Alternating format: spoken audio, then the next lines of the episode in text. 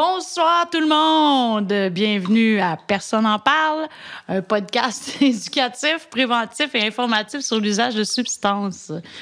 Donc euh, aujourd'hui, on va parler d'une substance qui est peut-être un peu moins connue, mais ce qui est sûr, c'est qu'il y a peut-être moins de gens qui en consomment, mais ceux qui en consomment souvent en consomment beaucoup ou connaissent bien ça. Donc, c'est une substance qui est mitigée un petit peu. On va parler de la kétamine. Kétamine. Puis moi, je faisais des bulles parce que je trouve que quand des gens font de la kétamine, ben ils sont souvent comme dans leur dans bulle. leur bulle, tu sais. Ouais.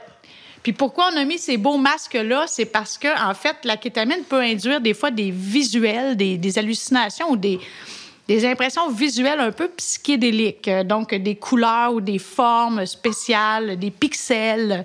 Donc, je trouvais que ces masques-là pouvaient faire un petit peu penser au visuel de la kétamine. Parce que la kétamine, c'est hallucinogène. Ben, en fait, c'est classé dans les. des- c'est un, ana- un anesthésique dissociatif. Qu'est-ce que c'est ça, l'anesthésique dissociatif? Ça, permet, ça nous permet de dire, en, en fait, quelle est la première indication de la kétamine? Est-ce que tu sais dans quel contexte la kétamine a été synthétisée? Ben, euh, dans quel contexte synthétisé, je. Est-ce que ça Ben, Je pense que répondait? c'est pas. C'était c'est un analgésique, tu l'as dit? Oui, anesthésique dissociatif. Anesthésique. Parce qu'il y a Oui. une différence entre analgésique Oui, et un analgésique, ça enlève la douleur. Un anesthésique, ça nous empêche de sentir les choses. Donc, Ça gèle. Ça gèle le corps. fait que la kétamine, c'est ça que ça fait. Tout à fait. En fait, la kétamine a été utilisée à l'époque de la deuxième, euh, pe- pas de la deuxième guerre mondiale, mais euh, dans, la guerre du Vietnam, chez les gens qui se faisaient démembrer. Donc, les gens, mettons, qui recevaient une grenade puis qui n'avaient plus de jambes, ben on les soulageait immédiatement avec de la kétamine pour qu'ils soient anesthésiés et donc qu'ils sentent plus la douleur. Mais. Premier usage de kétamine, oui, c'est ça. C'est un sur les chantiers de guerre. Euh, autre usage, c'est en anesthésie. Euh, je peux même vous donner mon exemple personnel. Moi, j'ai été opérée au pied il y a plusieurs années de ça pour des hallux valgus, des oignons. J'avais les pieds croches. Et euh, j'avais demandé à l'anesthésiste de ne pas être endormie. Pas, pas parce que je voulais sentir la chirurgie, mais je voulais pas avoir d'anesthésie générale. Alors, l'anesthésiste m'a anesthésiée avec de la kétamine. OK, donc ça permet d'éviter l'anesthésie envahissante, générale. Oui, oui, oui. OK, oui. ça en fait, anesthésie localement. Oui, il m'avait donné d'autres choses que de la kétamine, mais il m'a d'abord donné de la kétamine. J'ai ressenti l'effet de la kétamine en salle d'opération et ensuite, il m'a donné probablement du Versed, un benzo ou du fentanyl, un opioïde. Il, m'a, il a mélangé avec d'autres choses. Mais je peux juste vous dire qu'ils m'ont scié les deux pieds et je n'ai rien senti. OK? Fait que j'étais anesthésiée. C'est pas utilisé aussi dans le monde vétérinaire pour les animaux? Tout à fait. La kétamine est un anesthésiant qui est très populaire pour les chevaux ou les. euh, ben, imaginez, imagine un gros animal qu'il faut que tu fasses coucher. Essaye de faire coucher un cheval, toi. Oublie ça. Ouais. Mais même Fait les que, ils chats, vont être opérés les, chats, des fois les chiens, debout. non? Oui, les chats aussi. Ça va Ouais. être un- on, on dit des fois de la catamine pour faire des jokes avec ça. Donc oui, ça peut être utilisé en médecine vétérinaire pour les chats, les chevaux, etc. C'est utilisé en médecine humaine aussi pour l'anesthésie par l'anesthésiste. Donc dans ce temps-là, c'est disponible sous forme de liquide, du kétalor, ou il y en a d'autres sortes. là. C'est utilisé en anesthésie dans tous les pays. euh, C'est injecté à ce moment-là. Oui, c'est intraveineux dans ce temps-là. OK. Puis, euh, au niveau récréatif, on va en parler, mais il y a un autre usage dont je pense que c'est important qu'on en parle, c'est maintenant la kétamine a été reconnue comme traitement efficace dans une maladie potentiellement mortelle, la dépression majeure réfractaire. Est-ce que tu sais c'est quoi une dépression majeure réfractaire? Dépression majeure, ça, hein, je pense qu'on comprend. hein, Une dépression majeure qui, c'est ça, qui, avec des idées suicidaires, c'est comme ça qu'on détermine la dépression majeure. Non, la dépression majeure, c'est Non, pas avec idées suicidaires. avec ou sans idées suicidaires, une dépression majeure, mais réfractaire, ça veut dire qu'on a essayé au moins deux ISRS, deux antidépresseurs pour traiter la dépression, puis ça marche pas. La personne demeure très dépressive et même suicidaire. Et là, le nouveau traitement qui a été mis sur le marché, c'est la kétamine intranasale ou en infusion intraveineuse aussi pour traiter la dépression majeure réfractaire. Et les résultats sont hallucinants, pour pas faire de jeu de mots. C'est vraiment efficace. C'est sûr que si tu es un consommateur de kétamine régulier, ça marchera pas nécessairement, puis ils vont pas te prendre comme patient si tu as des antécédents de dépendance active. Les études ont été faites chez des gens qui n'avaient pas de dépendance. Mais dans la vraie vie, je veux dire, il y a du monde qui consomme quand même, puis ça peut quand même être un traitement qui est accessible, mais c'est pas le premier recours pour une dépression. Quand on est rendu à la Ouais. kétamine, là, c'est parce que ça va vraiment mal. Mais c'est efficace. et c'est pas toxique.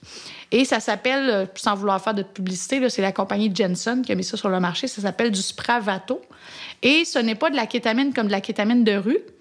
En fait, il y a deux formes de kétamine, la R pour racémique et la S-kétamine, qui est comme une copie conforme de la R-kétamine.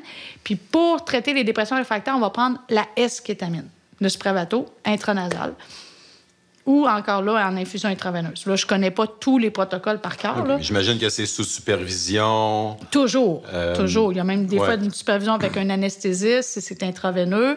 Si c'est intranasal, c'est donner des doses contrôlées. hein. Les gens parlent pas, partent pas à la maison avec de la kétamine. Là. Ils vont en clinique, puis la kétamine est administrée là. Puis ça se fait dessus avec, euh, avec un, un soutien thérapeutique? Bien euh, sûr, bien sûr. Il y a toujours souvent d'autres médicaments qui sont déjà en cours, d'autres médicaments qui sont prescrits. Puis ça prend bien sûr de la psychothérapie, puis un suivi psychologique. Là. On ne sort pas d'une dépression comme ça juste avec une substance. OK, c'est un outil parmi un éventail. Oui, mais un outil que la communauté médicale attendait. Ok, Parce que nouvelle. vraiment, là, ça va révolutionner le traitement des dépressions réfractaires. Ça va diminuer le nombre de suicides chez ceux qui ont besoin de ce traitement-là. Mais, nouvelle. tu sais, j'ai moi-même posté des petits articles par-ci, par, par là sur Facebook là-dessus. Puis, je veux dire, les gens sont crampés, là. Ils le croient même pas, là. Les gens pensent que c'est une joke. Ben, tu sais, les choses nouvelles, souvent, on les croit pas, hein? Ben, Mais bon. Surtout si on parle d'une drogue illicite qui peut être dangereuse, Ouais. là, comme la kétamine, tu sais. Ouais, mais dans le fond, la kétamine, avant d'être une drogue illicite, c'est un médicament. Exact. On a trouvé Donc, une euh, nouvelle indication. exact. Exactement. Tu as tout compris. Fait que là, celle qui se ramasse dans la rue, celle Ouais. qui est vendue par des dealers, Oui. on la retrouve où? Comment, euh, je veux dire, est-ce que C'est ça- synthétisé. est-ce C'est- que c'est une de la S ou de la R kétamine qui provient de... Souvent, c'est importé. OK. Hein, c'est des laboratoires de kétamine, de synthèse de kétamine ici, à ma connaissance. Je pense que c'est vraiment plus importé. Euh, il y a plusieurs pays, là, qui, on peut, l'Inde, euh, des pays comme ça. Il y en a qui vont l'importer liquide, qui vont la revendre liquide ou qui vont faire de la poudre avec. Euh, mais habituellement, les gens qui importent la kétamine, c'est sous forme de roche. C'est comme une roche blanche qu'ils vont écraser en poudre et ça va souvent se vendre pour les consommateurs réguliers là, en fioles. Donc, c'est des fioles habituellement de 0,4 mg. Euh, 0,4 grammes, en fait, 400 mg à peu près. OK, des fioles, c'est comme des petites bouteilles de C'est des plastique. petites mini-bouteilles de plastique, oui. Comme des petites mini-bouteilles de pilules, C'est ça. mini, comme un petit cylindre. Tu sais, si on trouve ça, si vous voyez ça, C'est ça. ça se pourrait que ce soit de la kétamine dedans. Ouais. Mais encore là, c'est pas de la kétamine qui provient euh, des compagnies pharmaceutiques. Non. Là. Ça, c'est encore les laboratoires clandestins. Oui, puis d'ailleurs, euh, on l'a vu avec le drug testing. Est-ce que tu as, vu, est-ce que tu as, été témoin qu'au drug testing avec Projet Caméléon, on, on a analysé de la kétamine qui n'était pas de Absolument. la kétamine Absolument. plusieurs fois? Oui, plusieurs fois. Qu'est-ce qu'on a trouvé, entre autres, souvent? pas. En fait, sur le marché, on parle de la MXE, la La méthoxétamine. méthoxétamine, Donc absolument. ça, on en a trouvé en masse. C'est une autre forme de dissociatif qui n'est pas de la kétamine, puis qui est revendue souvent comme étant de la kétamine, qui dure un peu plus longtemps. Et il y a une autre substance aussi Est-ce que c'est celle-là, justement, est-ce que c'est celle-là qui prend plus de temps à agir un peu? Pas nécessairement. Pas nécessairement? Ça dépend de la voie d'absorption, Ah ouais, beaucoup. Là. Puis sinon, il y a l'éphénidine. L'éphénidine est un autre analogue de la kétamine qu'on va retrouver parfois à la place de la kétamine. De toute façon, avec le marché qu'on connaît en ce moment, avec la pandémie, la piètre qualité des drogues, imaginez-vous pas que la kétamine va être épargnée. Là. Hein, la kétamine, elle va être aussi touchée que les drogues qu'on importe, comme l'héroïne, la cocaïne. Tu sais, je parle pas de la méthamphétamine. Là. De la meth, là, ça pousse des arbres au Québec. Mais, puis le pot aussi. Mais là, je parle de drogues qui sont plus difficiles d'accès. OK. Puis les gens prennent ça pour quelle raison? Ils prennent pas ça pour se. Pour, pour dissocier. Oui, hein, les gens aiment l'effet dissociant. La dissociation, ça peut être très drôle, ça peut être très agréable. Les gens ont l'impression que c'est ce qu'on appelle un peu le K-land, le pays de la kétamine. Donc, les gens veulent atteindre, veulent atteindre le K-land. Le K-land, c'est l'état honorique, c'est l'état ludique, c'est l'état un peu euphorique que va induire la kétamine. Ça dure à peu près une heure. Puis c'est l'état que les gens apprécient. Il y en a qui vont voir des visuels, qui vont avoir des petites hallucinations. Il y en a que c'est leurs sensations physiques vont changer. Ils ne sauront pas où est-ce qu'elle est rendue leur main ou où est-ce qu'il est leur pied, par D'où l'effet dissociatif. Là. C'est On ça, sait plus si on est assis ou debout, à la limite. À la limite, exactement. OK. c'est ça, hein? Oui, c'est ça. C'est parce Ouais. que j'ai des, comme des flashs. OK. Euh. C'est ça, les gens savent plus trop dans quelle position ils sont. En Ça peut être dangereux, ça. ben oui, en fait, la kétamine, là, comme toutes les autres substances, c'est vraiment, mais vraiment une substance à ne pas consommer seule. Seul. À moins en- que vous soyez bien habitué, vous êtes ouais. dépendant, tolérant, là, mais la kétamine, c'est à consommer avec des gens de confiance. De confiance. Puis, Dans un endroit peut- confiance. Dans aussi. un endroit sécuritaire. Vous Sécuritaire. faites pas ça à côté d'une cage d'escalier, là. Oui. Hein? Puis euh, la kétamine va induire beaucoup de troubles de coordination puis de mouvement aussi. Les gens sont pas toujours capables de marcher sur la kétamine. Il y en a que oui, c'est sûr, si tu fais deux speeds avant, tu prends un peu de quai, tu vas danser. Mais quelqu'un qui prendrait juste de la kétamine à la limite, qui en a jamais pris, faites pas ça tout seul parce que ça peut être très risqué. Euh, par contre, est-ce qu'on peut mourir d'une surdose de kétamine? Ça prendrait beaucoup de nez. Ah, bon. Ça prendrait six nez, peut-être. Ah bon. Qu'il faudrait qu'il soit tout plein. En fait, c'est ça. Attention, par exemple, si vous combinez la kétamine, qui a quand même un effet dépresseur, avec l'alcool, les opioïdes, les benzos ou le GHB, watch out. Parce que toutes ces drogues-là, c'est aussi des dépresseurs. Oui. Fait que là, si vous, a- vous, a- vous additionnez les dépresseurs, ben oui, la kétamine peut vous mener dans le trouble. Puis, euh, Généralement, est-ce que les gens mélangent quand ils prennent de la kétamine? souvent. C'est quand Ouais. même rare, les gens qui font de la kétamine en mono, là, c'est surtout les gens dépendants. Mais associé avec un stimulant, pas associé avec un autre dépresseur. Ben, les gens vont beaucoup combiner la kétamine avec la MDMA ou avec le speed ou même avec la cocaïne. La kétamine consommée en même temps que la cocaïne, ça a un nom. Est-ce que tu sais comment on appelle ça? Tu sais pas ça? Non. Des cakes. Ah, OK. T'as jamais entendu ça? ça Oui, s'appelle ben là, des cakes parles maintenant, ou, oui. ou, Ouais, euh, ouais, ça me du. CK, comme Calvin Klein. OK, ouais. C'est CK. Donc, CK, c'est cocaine kétamine. Puis, euh, euh, le- le, Puis ça, c'est sniffé? C'est Ouais, la prisé, devrais-je dire? Prisé, bien sûr. Hein? Prisé. Alors, la kétamine, ça se présente sous forme d'une poudre blanche et identique à la cocaïne. D'ailleurs, tu as sûrement déjà entendu des anecdotes de gens qui se sont fait avoir, qui pensaient sniffer de la Oui. coke, qui ont fait de la quai, puis Oui. finalement, ils n'ont pas aimé ça. A- Ou ils ont aimé ça, là, ça arrivé, dépend. euh, Au ouais. même titre que quelqu'un qui pense faire de la quai, qui fait de la coke, wouh, ce ne sera pas du tout le- le- l'effet qu'il voulait non Parce plus. qu'il n'y a pas un effet stimulant, là. Ben, ça peut avoir un effet stimulant. Ça dépend de chaque personne, puis ça dépend du dosage, puis ça dépend si tu as mélangé avec d'autres choses. Puis mais ça à la dépend de la base, pureté puis de ce qu'il y a Ouais, dedans aussi. mais à la base, c'est plus qu'une drogue qui écrase. Si c'est pris tout seul, c'est plus une drogue que les prendre. Les gens vont s'allonger par terre, vont peut-être halluciner, penser, parler, chiller ensemble. Si tu as pris du speed avant, oui, ça se peut que ça te fasse danser et que ce soit très agréable, ça se peut. La MDMA aussi, ça se peut. Mais si tu es sous puis tu t'en vas faire de la quai, je vois pas l'intérêt. Puis ça coûte quand même cher, de la kétamine. hein. Ça coûte à peu près le même prix que la cocaïne. Ouais, Une fiole ouais. se vend 35 à 40 dollars. Tu disais c'est pour 0.4. 0,4 grammes. Grammes. Fait qu'un gramme, c'est pas loin de 100 dollars. Puis une conso, c'est combien? Oh mon Dieu, ça, c'est la question qui tue. Oui. C'est extrêmement variable d'une personne à l'autre. Et ça Ça dépend, de tellement de la tolérance. Est-ce qu'il y a une tolérance personne. qui se bâtit au fur et à mesure aussi que les gens Oui. consomment? Oui, tout à fait. La kétamine va induire une tolérance parfois hallucinante. là. Les gens vont prendre des quantités. J'ai déjà vu des gens là, 5 grammes par jour. 5 grammes, c'est presque 500 dollars par jour de kétamine. C'est ça, j'ai déjà vu ça. Mais rendu Puis là, ça la fait-tu personne. encore effet? Non, c'est ça l'affaire. Non, même plus d'effet. Donc, c'est une substance qu'il faut garder récréative, qu'il faut garder occasionnelle, qu'il faut faire en, en présence de d'autres personnes. C'est vraiment pas une substance à faire tout seul, puis c'est pas. Il n'y a pas de dépendance physique. Donc, c'est pour ça que si les gens deviennent dépendants psychologiquement, parce que ils vivent pas le sevrage physique. Fait qu'ils n'ont pas les désagréments. Mais là, ils essayent d'en prendre puis d'obtenir le même effet, puis ça marche plus à cause de la tolérance. Fait qu'ils vont en prendre encore plus, mais là, la tolérance augmente, l'effet diminue, puis c'est c'est un sec infernal. Fait que c'est une dépendance psychologique extrêmement puissante. Peut-être pas autant que le crack, parce que c'est pas fumé, mais c'est vraiment une dépendance psychologique sévère, puis j'ai j'ai vu des gens rester pris là, là-dessus. J'en ai vu s'en sortir, mais c'est rare que les gens arrêtent complètement.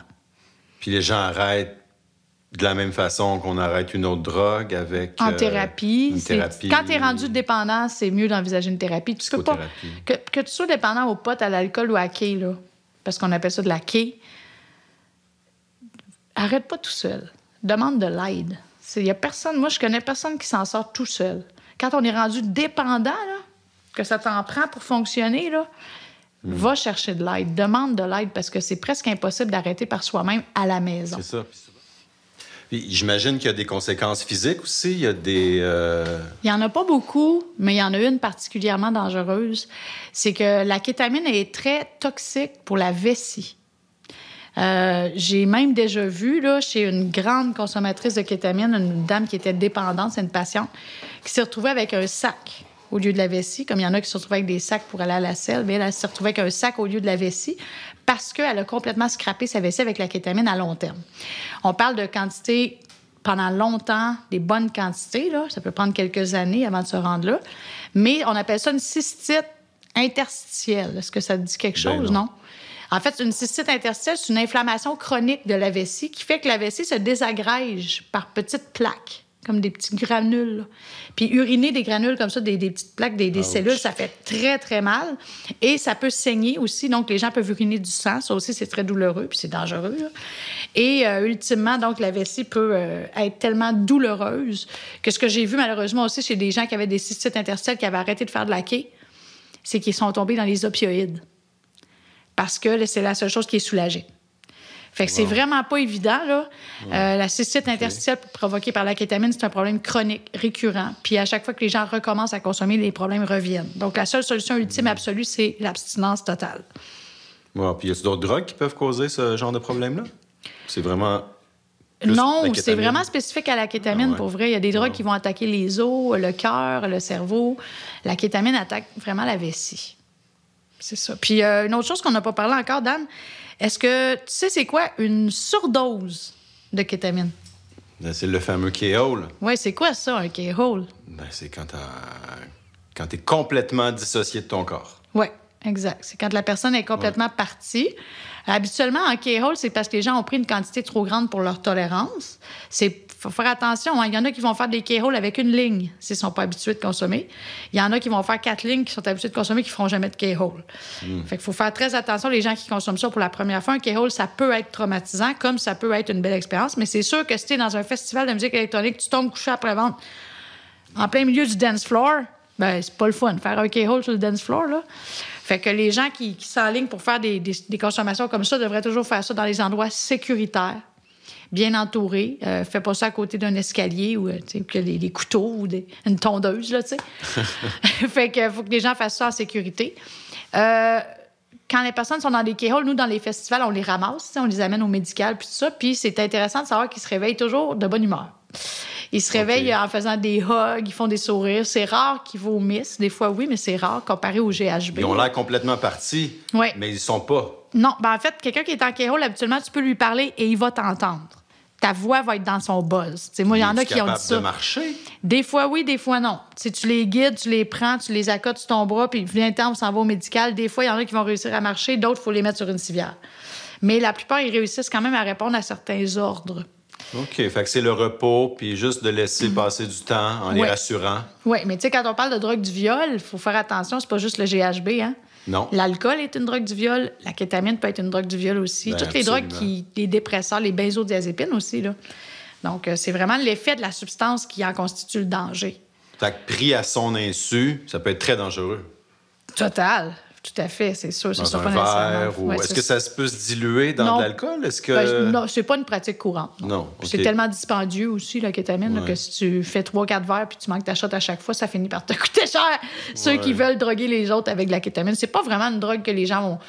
C'est pas une drogue sexuelle non plus. hein. C'est Pas... Moi, je dis souvent c'est une drogue anti-sexe. Ça cause des troubles érectiles puis ça enlève pas mal la libido. Fait que c'est Ouais. pas vraiment une drogue sexuelle, mais ça pourrait être une drogue de soumission peut-être ou de- d'abus si quelqu'un Ouais. est complètement dissocié. Oui, tout à fait. OK, à faire attention. Ouais. Ben, on a fait un bon tour, mon doc. Ah, je sais pas, mais je pense que. Parce que oui.